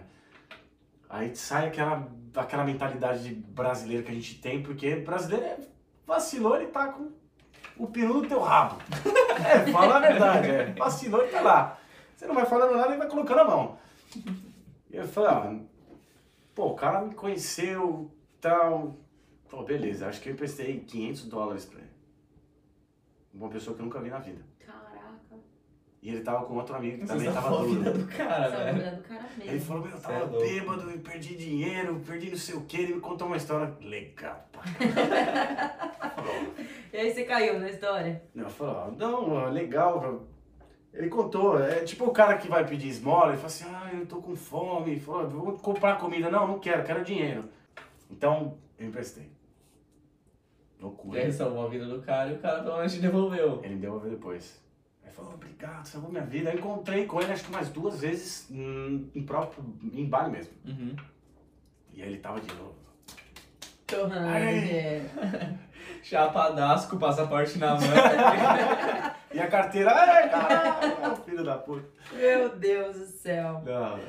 Quer fazer uma Quê? evidência em inglês? Podemos Vai, falar essa vai, vai. hein? Vou tentar, já tô Tá de boa. Tá de pé. Dá pra tocar aí de boa? Espaço? A pessoa é bem pequena, viu, gente? A nossa cadeira tá. cara tem 1,93 de altura. Você com O cenário aqui teve que dar uma espremida até. Eu perdi minha carteira só falando. Se beber, não dirija. Faz o que diga, não o que faz. Se, é, se for beber, me chame. É, eu perdi minha carta. E aí, se eu for ser instrutor, normalmente você tem que ir dirigindo e tal. Você até pode ir com uma equipe, mas ia ficar meio complicado. É, dificulta, né? Para eu pegar um trust de novo de uma outra loja, eu teria provavelmente primeiro ser guia. Então, ser guia, você tem que levar as pessoas. Então, eu não podia dirigir. Hoje eu dirijo, mas eu tenho um bafômetro no meu carro. Eu tenho Tem. uma amiga, uma amiga, uma conhecida que trabalha comigo, o carro dela só liga se ela faz bafômetro, porque ela fez, que ela já foi pega pela polícia. E ela colocou isso que agora mesmo, se ela estiver muito bêbada, ela tentar pegar, o carro não vai ligar se ela tiver com. com Não, ele não liga, alta. ele trava por duas horas e você recebe uma multa. Mentira! Você tenta, tenta, tentou ligar bêbado. E depois de um tempo. Como assim? Aciona a polícia? Tipo assim, vai direto. Não, não, ele já Ah, tem no na sistema, hora. né? Tem uma câmera já filmando você, Você toda tá vez que você vai soprar, é verdade. Porque se você soprar e eu dirigir, Verdade. ele, tá, ele fica lá, a câmera acende E ela fica tirando foto e filmando você enquanto o período que você tá dirigindo. Caralho, e aí você vai ficar nisso quanto tempo? Até junho do ano que vem. Puta merda. É, o pior da pandemia, quando acabou a minha. Eles me condenaram automaticamente a três meses. O policial quase me adicionou no Instagram. Engraçado. Começou a trocar ideia, você falou que era artista sertanejo. Não, ele falou onde você tava tal. Eu falei, ó, tava aqui, tinha uma galera tirou foto, tinha stories no Instagram. Eu falei, é só você olhar lá pra ver que é verdade, né? Aí ele foi entrando e tal, a gente ficou trocando uma ideia. Antes dele me prender. Prendeu mesmo. ele me levou no camburão. Nossa. Mentira. Mas é, eu acho que ele ter me levado no camburão foi meio que uma suavizada que ele deu. Por quê? Porque quanto mais tempo você fica conversando e tal, dá um release a mais no álcool. Aham, sim. Então ele teve que ligar para outro carro, o carro demorou, sei lá, uma hora pra chegar. Entendi. Aí foi passando. É, e eu tava. Você tava bêbado. tava Ê, menino. foi um dia bem pesado. ah, aconteceu. Eu tava, juro, cinco minutos da minha casa. Puta que merda. Só que não foi ó, um- uma parada aleatória, eu fui burro. Eu tinha uma festa em Marubra, que é uma praia aqui, e eu tava tocando nessa, no aniversário de um amigo meu, Uhum. e a polícia chegou à tarde primeiro e falaram, não, vocês podem continuar, mas a galera joga no chão e tal, falou, ó, mas tem que recolher o lixo. Aí o pessoal recolheu, e quem foi falar com a polícia à tarde? Fui eu. Aí chegou a noite de novo, eu não tava mais tocando, eu tava só cantando lá, coloquei o microfone, tava bêbado, eu fui saindo e eu fui de scooter. Porque eu tentei, eu tinha saído do mergulho no, no dia, aí fui pra casa, tomei um banho, peguei um six-pack, fui chamar o Uber, não funcionou. Eu falei, que droga, vou trocar de cartão. Troquei de cartão, não funcionou. Fiquei tentando, não dava. Liguei pro aniversariante, falei, ó, não funciona. A culpa não é dele, mas ele podia ter falado, ó, pega um Uber que eu te pago, eu, eu chamo aqui pra você. Aí ele, não, vem de moto e deixa a moto aí e vai embora. Aí eu cheguei lá, a polícia tocando todo mundo pra fora. É óbvio que eles iam ficar olhando quem ia sair. Aham. Ah, eles foram Fui atrás. tentar pegar Uber, não funcionou de novo. Peguei, coloquei o capacete, foda-se, vou embora. Algumas pessoas falaram, ah, eu te pago. Eu falei, ah, não quero essa porra, que foda-se. É, quis dar um de bonitão. Ela tá idiota. Aí, fui pego em 50 metros. Putz. O cara tava com o carro disfarçado e ele já foi Nossa, pra eu cima. Ah. É, então nem deu tempo de eu fazer nada. Mas eu tava a 5 minutos de casa, Nossa. literalmente. E aí tive que vender a moto. A mo- a moto ficou parada três meses, no mesmo lugar, porque eu não podia buscar, tinha que, alguém tinha que buscar comigo. Ixi, deu muita zica. Essa foi bem complicada. pra entrar no clima da evidência, né? Então, a evidência, só explicando aqui, ela é uma tradução e tá no meu DVD também, tá lá no, no YouTube, Gustavo Vaz com S. Tá subindo o canal dele no YouTube aqui, ó. Em inglês. Gostei disso aí. Vocês aprenderam a fazer essa parada aí. Vou tentar, eu tô editando. Não, você já fez do primeiro, Não, pô. tá bom, beleza. E, na verdade, existia uma menina que tinha feito há sete anos atrás uma, uma versão e eu aprendi a tocar porque eu ia gravar no DVD. Como tem muito casal brasileiro casado com australiano e australiano casado com brasileira, Uhum. Eles iam no- nos shows e eles não entendiam qual que é, porra, que tá todo mundo cantando essa música morrendo. Todo mundo ajoelhando, chorando. Eu falei, ah, vou ter que traduzir. Aí eu achei uma tradução, falei, tá bom, vou pegar essa tradução. E aí eu fui cantar pra um amigo, vocês conhecem o Guguron? Não sei quem é. Ah, um que faz vídeo. É um É. australiano que faz vídeo, não Ele é é? australiano e fala português, É. fluente e ama sertanejo. E Você não ele, viu ele? Não sei quem é. Ele conhece muito evidências, ele sabe o significado de cada palavra. E aí cheguei pra ele e falei, ó, escuta aqui, fui cantar ele. Que bosta. eu falei, como assim? Porra, mó legal. Ele falou, não, mó bosta, não dá pra entender bosta nenhuma. Eu falei, mas ele é, não tem sentido nenhum, você traduziu, quem que traduziu essa merda? Bem assim, eu falei, caramba. E aí um amigo dele fez pra mim, traduziu, me mandou cantando Mentira. Os pedacinhos pra eu saber como que era o accent. Aham. E aí eu gravei acho que, sei lá, nove vezes pra sair um accent legal. Que ele chegou e falou, não, agora tá beleza. Mas no, no seu canal tá em vídeo, né? Você gravou nove vezes aquele vídeo? Não, não. Isso foi antes de. Porque o DVD gravação, é né? um, todo um projeto pra gravar É. e tal. A primeira gravação foi. Demora, hein, cara. Tá Imagina. muito bem feito os vídeos. Gente, deem uma olhada, entra lá no YouTube, tá bem legal. Joseph Macedo. Tem uma música que eu amei também, Oh My Gosh. Oh. Muito boa. Muito É a boa. música com mais visualizações, não é? É, Muito é a mais boa. antiga. Tem o quê? tem- Mais de 100 mil Qual visualizações que é a no outra YouTube? que eu adorei? Onda no Mar. Com o Só que não tem no YouTube, eu tenho. Eu não Hum, achei. Não tem, porque não, não está no DVD, foi depois. Ah, tá. Foi com o Chris da, da 99 Records. A gente vai. É muito boa essa música. Ah, ele é compositor, viu, gente? As músicas ele compõe, tá? Além de tudo, disso tudo. Que horas que ele compõe? Meia-noite. Da meia-noite. tava bêbada, né? Tem acho que duas, três músicas vendidas no Brasil que eu fiz Que composição. Sabe aquela música? Alô, porteiro, tô ligando pra casa. é um amigo meu que fez. Uhum. E a gente fez algumas composições e ele vendeu. Porque é um, é um mercado bem fechado. Mas entrou uma. Aí vai. Vai entrar, vai entrar. Vamos Bom, ver. de evidências então.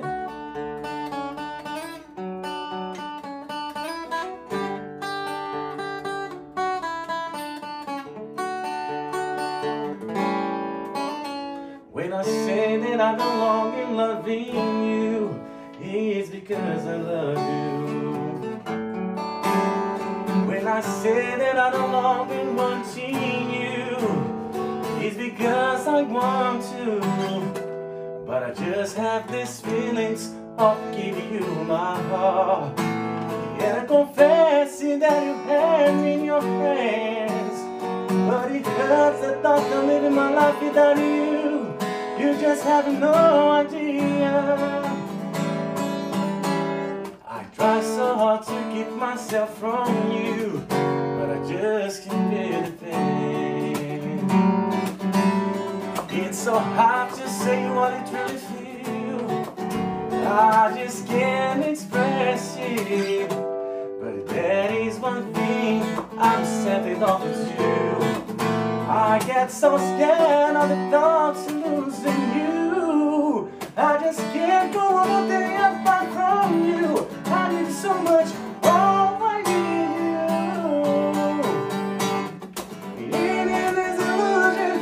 Is say I'm okay for you. When I say it's coincidence, I deny that it's an evidence. But I can't continue living if I can't accept the wishes of my heart. Oh, baby, I love you. No more than excuses. In the night that you left me, oh, it hurts so much to want to you. I'd do anything to kiss you. I'd give up my life and everything just to hear you say you love me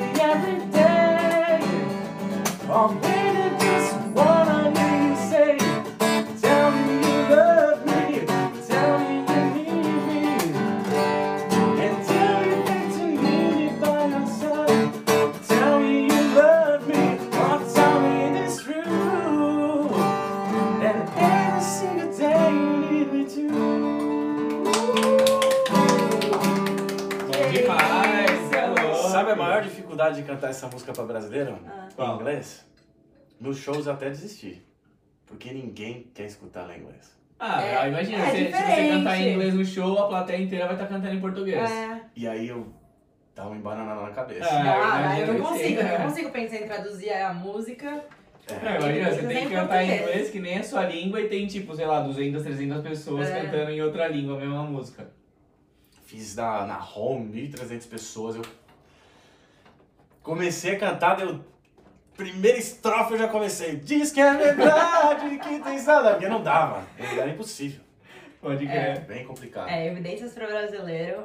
É, e aí você mencionou a 99 Records, a gente vai ter entrevistado aqui da 99 Records. Vai quem? Qual deles? Surpresa. Surpresa. A gente fala depois Mas depois eu falo, em off eu falo. E Todos meus amigos, todos meus amigos. é, um deles é muito meu amigo também. Depois a gente troca essa ideia. Mas como que foi essa parceria com o Chris? Como que começou e como O que Cris foi? a gente se conheceu numa obra. E aí a gente tava conversando, na verdade, ele falou, ah, eu canto e tal. E eu falei, eu também. Vou tomar uma breja. Aí foi lá. Ele falava, você é o meu amigo polícia, eu sou bandido. Porque ele é meio ah, gangster e tal, é? eu sou todo militar. E aí a gente virou muito amigo. E eu mostrei essa música pra ele, A Onda no Mar. E ele falou, pô, vamos fazer um- uma música juntos. Falei, tá. Tava quase saindo o videoclipe, mas deu uns contratempos aí, não saiu. Tem um novo clipe que vai sair logo mais. E vai ter. Vai ser bem especial. Vai ser Tem data já? falar. Alguma coisa? Não, agora não. Que é uma composição nova, uma Aham. outra música. Posso falar que ele vai ser feito embaixo d'água. Cala a boca. É. Mentira. Ser. Ansiosíssimos, então. O Felipe vai chorar até. Tocando violão embaixo d'água. Mentira. É louco. Como Vai assim? Vai ser o primeiro videoclipe gravado. Porque eu- o que eu busquei na Austrália, assim, eu tô no Distinguished Talent Visa. Então, por favor, me sigam lá no Instagram. Curtam o meu canal também. Gustavo Tá Vaz. subindo de novo, ó. Instagram aqui, o YouTube aqui. É todo trampo pra. Carol, pra ficar botando as paradas. Instagram, Eu vou Instagram, Instagram. Então, o Distinguished Talent Visa, uma das coisas que eles pedem pra você é ter um- uma... Fazer barulho, talvez, numa social media, né? Aham, tem uma, uma relevância. É o grande, mesmo né? visa que aquela menina é, foi Ah. negado? Então, a Ana foi negado, só que normalmente 90% dos casos eles são negados em primeira instância. Ah, é? Porque eu acho que é meio business, né? Porque Aham. quando é negado, você é obrigado a pagar o advogado para dinheiro. reaplicar, você tem que esperar mais tempo. Mano, essa É. parada de visto É, aqui é gente. tudo business, né? Eu acredito muito. Então, sim, eu acho que poderia ter sido aprovado de primeira. Tiveram algumas pessoas que foram aprovadas de primeira, só que ela já fez a, a audiência com o juiz. Uhum. Como era coronavírus, ela não fez pessoalmente com o cara, ela fez na internet e tá pra sair essa semana. Ele Uhum. falou que ia dar a resposta essa semana. E antes disso, você tava no Student Visa. Quem? Você. Não, eu tava no sponsor. Ah, tá. Tá, só pra galera saber como que também... Acho que tem essa curiosidade, né? Que visto que tá, como que veio pra cá. Não, eu vim no, no Student Visa e Uhum. troquei pro sponsor Tá. e entrei agora no destino de estar no Visa. Tá. Uhum. Então, gente, quem é músico aí no Brasil, pensa em vir. Vai conseguir, vai conseguir. Tem como. Tem Bem como. encaminhado. Quanto É, que tá seu. Instagram? Tem mais de 100 mil, pe- 100 mil Acho que seguidores? 105, alguma coisa. Ah, Vai dar, Ah, vai tem dar. trabalhado bastante no Instagram e tal, fazendo algumas coisas engraçadas. Tem vários projetos, na verdade, né?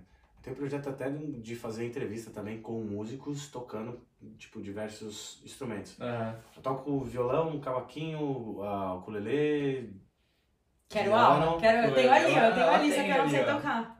E- Ah, de repente dá você pegar e dar uma palhinha, Não, alguma não, coisa tá no ukulele.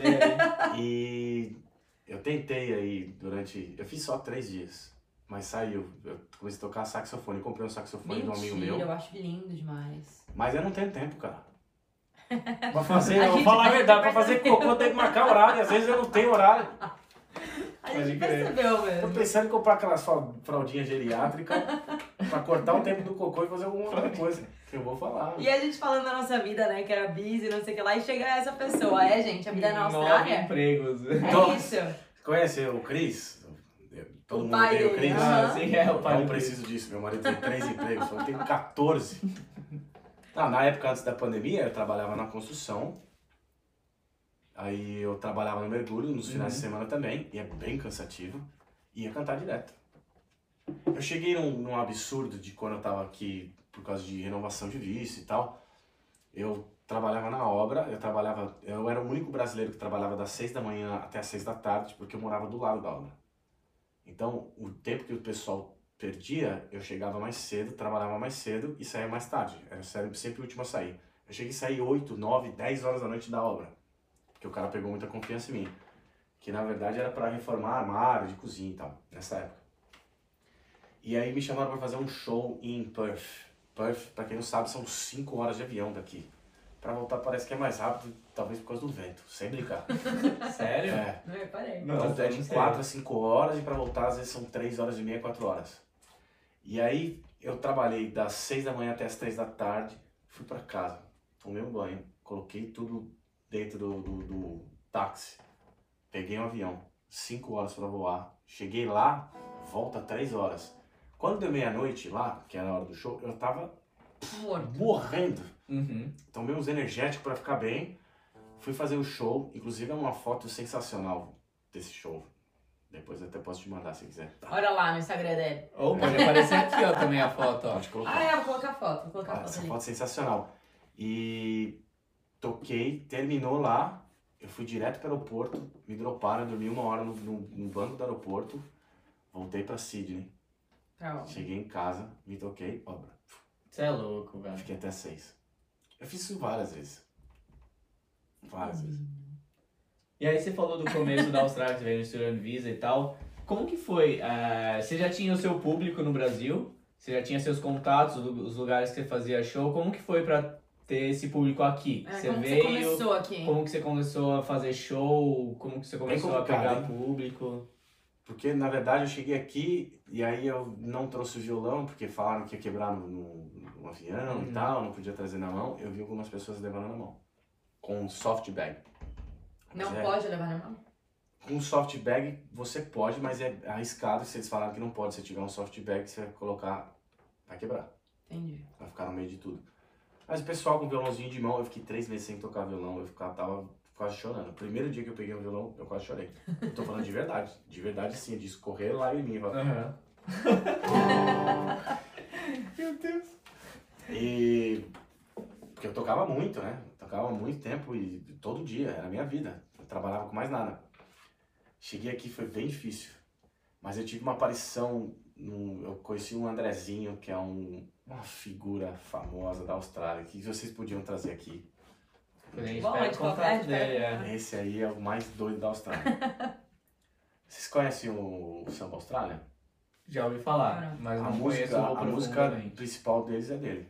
O Oh My Gosh é dele. Ah, é? A, a composição é É, a dele? composição dele.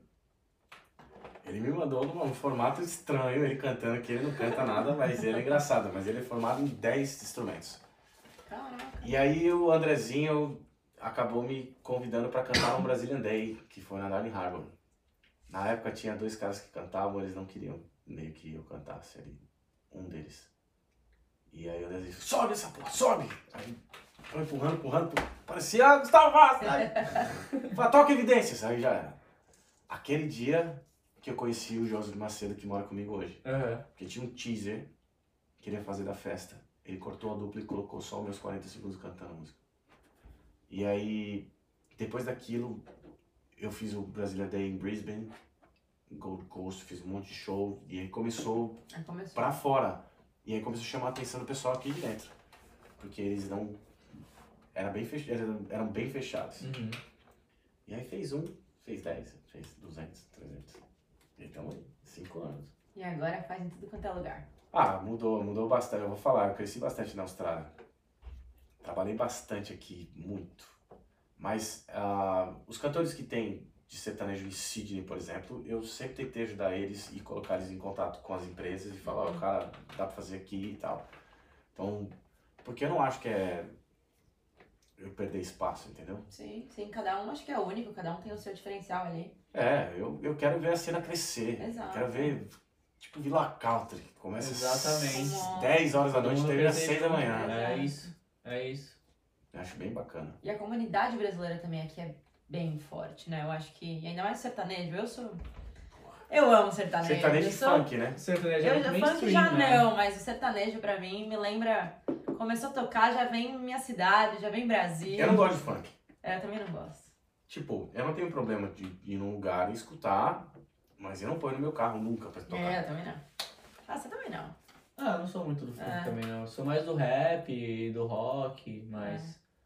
Na real, eu não, sei, eu não tenho muito hábito de ouvir música no dia a dia, tá ligado? Eu ouço mais tipo podcast e tal, essas paradas. Nossa. Mas música mesmo é Ah, mais não, eu difícil sou, de eu eu ouvir. sou, eu sou música 24 horas por dia, assim. Essa O que eu tô semana fazendo? eu tô tirando oito músicas de uma vez só. Que é você aprender a tocar e cantar. Aham. Toda semana, assim. Da meia-noite a uma. Eu acho que Trabalha enquanto eles dormem, né? Trabalha enquanto eles dormem, estudem enquanto Que eles se é? divertem. Eu gosto de saber de signos. Você tem que adivinhar. E, Adivinha, então. e viva o que eles sonham. Viva o que eles sonham. Cara, eu ou você é leão, leonino.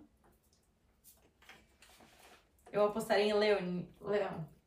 Não. Leonino. Não é? Chifrudo, quero sertanejo. Douro, chifre. Tem tudo a ver. Corno, bêbado. E você, tipo, Eu- em casa, você ouve sertanejo mesmo, no dia a dia, assim, quando você tá, tipo, na obra com fone de ouvido, é, você tá ouvindo sertanejo ou você ouve alguns outros estilos também? Ah, eu escuto bastante música gringa também. É. Eu escuto música gringa bastante, eu escuto sertanejo. É que assim, por exemplo, se você for tocar, vou, vou ter uma banda de rock. Você pegar um clássico e tocar, sei lá, Led Zeppelin, é, coisa básica, você toca aqueles, aquelas 50 músicas pra sempre. Você não precisa aprender mais nada. Uhum. Porque as pessoas não vão te pedir pra tocar música nova. Uhum. Pagode. Fala, ah, eu toco pagode. Tudo bem, tem o pagode e o samba. Ah, vou tocar o samba. Se souber um samba Raiz. raiz, top, ninguém vai te pedir pra tocar uma música nova. Um ou dois, sempre vai ter um. Mas ninguém vai reclamar. Sertanejo. Se eu ficar aqui. Sente aqui comigo no sofá e vamos descida. Conhece? Faz a mínima É ideia. porque é o que tá bombando hoje, né? Não, isso aqui é uma música de 1900 e, sei lá, 70. Sim. Então a galera não conhece. Sertanejo é só atualidade. Aham. É Porque verdade, tá bom, tem bombado, né? nisso, é. Se você for pensar, tipo, sei lá, o pagode, o auge do pagode foi nos anos 90, então, Pagode 90. pagode 90, mesma coisa com muitos outros gêneros, Que eu tô né? escutando muito e é uma novidade do show do, do Boteco do Vaz. Então, Olha, primeira mão. bom. Fala um pouco mais desse Boteco do Vaz aí, você mencionou, mas você não aprofundou muito. Tá, o Boteco do Vaz surgiu porque toda vez que a gente ia- eu ia tocar, eu sempre fiz um, um quadro que eram músicas antigas, que eram clássicos. Uhum. Chitãozinho de Chororó, mas eu faço num formato diferente, um pouco mais animado. Já uma palhinha daqui a pouco também no Chitãozinho de Choró, que a minha Pai, família o pai do Fê vai muito. chorar. Não, a família dele, o seu, o seu tio e sua prima, eles tocam Eles viola. tocam viola, é, numa orquestra de viola, tá ligado? É, é família do sertanejo roça, mesmo, né? Aí sim. A família do meu roça. pai também, é. Nossa.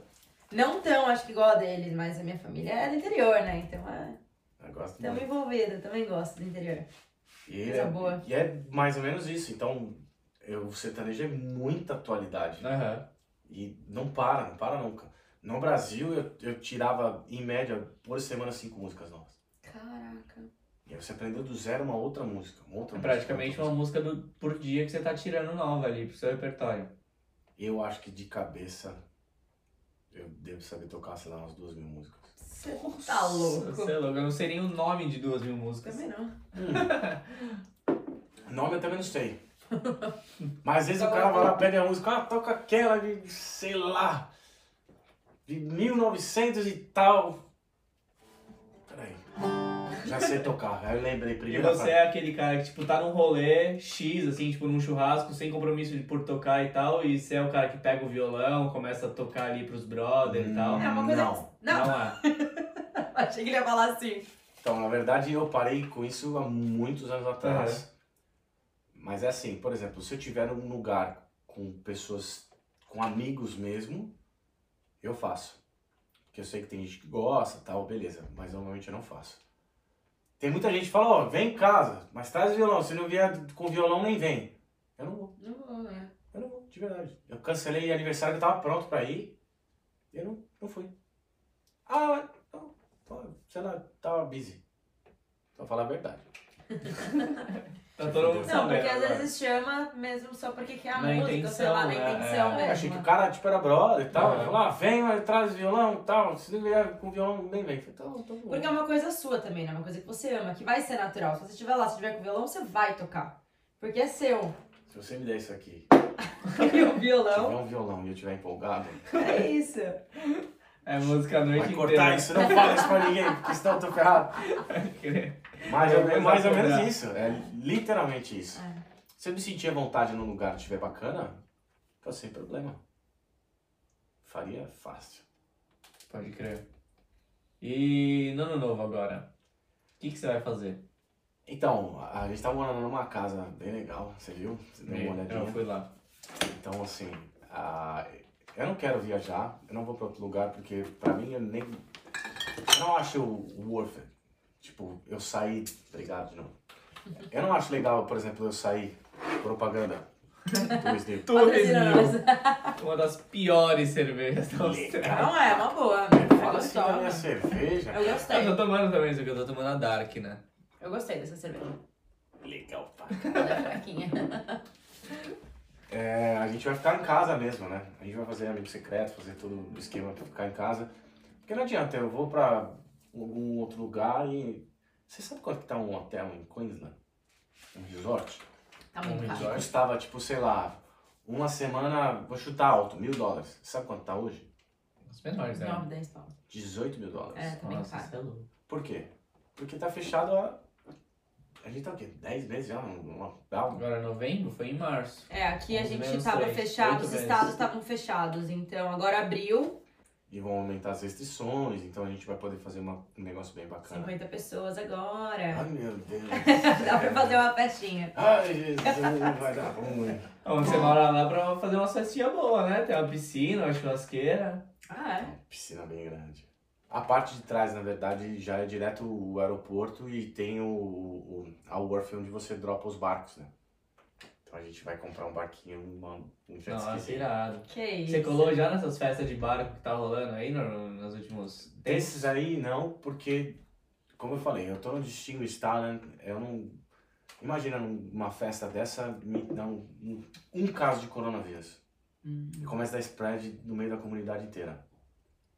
Cara, eu talvez perca o meu visto. É, é. Te queima muito. E, e além disso, pra ser sincero, minha mãe tá 10 meses no Brasil, trancada dentro de casa, ela viu meu irmão uma vez.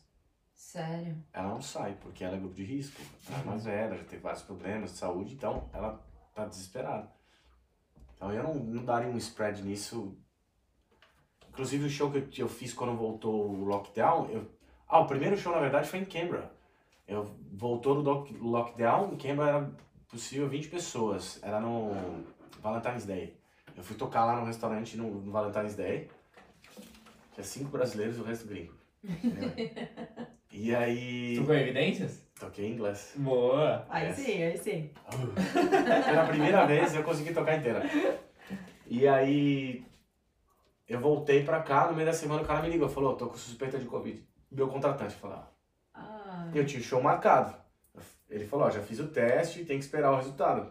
Se ele falasse, eu tô infectado mesmo eu estando normal, eu ia cancelar o show, Uhum. reembolsar todo mundo e cancelar. Uhum. Porque eu tenho que ficar em quarentena. Eu podia dar o gato, mas eu não ia, porque vai saber, né? Você gosta de rock? Eu gosto de nacional. O que você sabe tocar aí de rock nacional? Isso aqui eu não sei se pode ser considerado rock ou não. Deixa eu ver, tô meio bêbado. Eu também tô. Olá, é,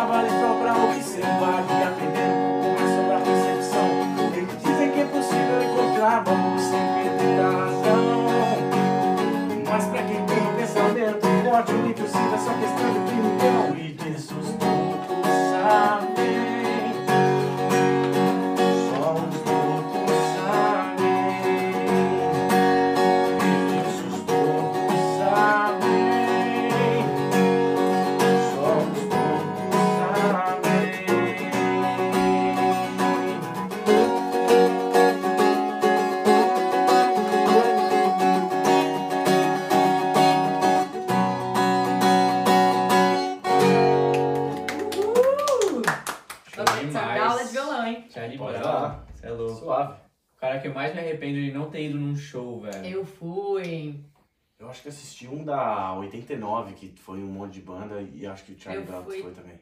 Nossa, esses shows eram irados de MPB. Que eu amo MPB. Amo, amo, amo. Eu ia em todos. Que era quatro shows, era super barato, eu lembro na época. Ah, Quatro show da... shows. Como chamava isso aí? 89.7, não era? Que era Nova Brasil? Ah, Nova Brasil. Era Não, agora tinha, Nova tinha a Brasil. Rádio Rock, que era o Rádio Rock Ah. 89. 89. Ah, tá. Não, eu ia na 89.7, que era Nova Brasil. 89.1, acho. É, Era era, ponto o Rádio Rock e a ponto A Nova 7 Brasil. era Nova Brasil. Era super Tinha barato. CPM 22, É. era legal, Nath Roots. É. Os caras já ficavam fumando maconha, era galera. Aquele negócio, aquela fumaceira. Aquela sauna. Nossa, saudade de um show, né? Cheio de Nossa, gente. eu jamais senti saudades do show, velho. Gosta de MPB? Eu amo.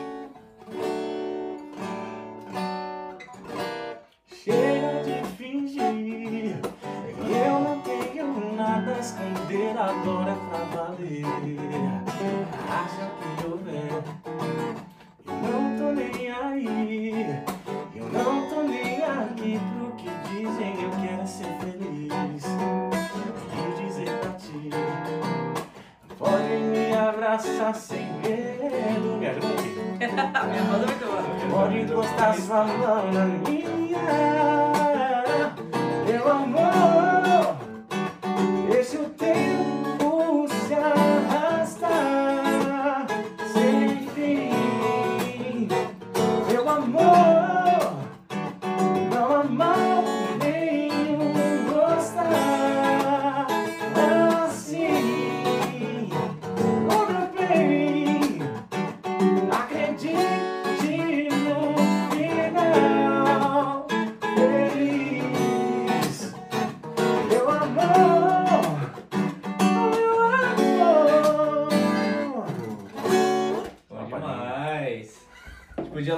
Modão aí pra finalizar, né?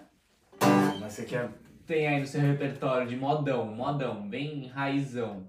Mas você, você tem que me falar de que ano pra trás? De que ano? Ai, eu sou péssima. Qual o mais antigo que você tem na cabeça aí?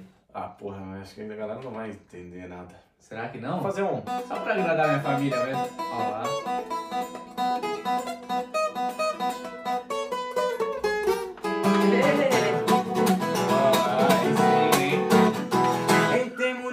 namora, quem tem burro empacador. Ó. Quem queima rosca no mato me chama que jeito eu tiro a roça do mato, sua lavoura melhor. E o burro empacador, eu boto ele na espora. Minha mulher namoradeira, pode vir que nós namora. Ele vai inocente no fundo de uma prisão. Tem muita sogra guerreira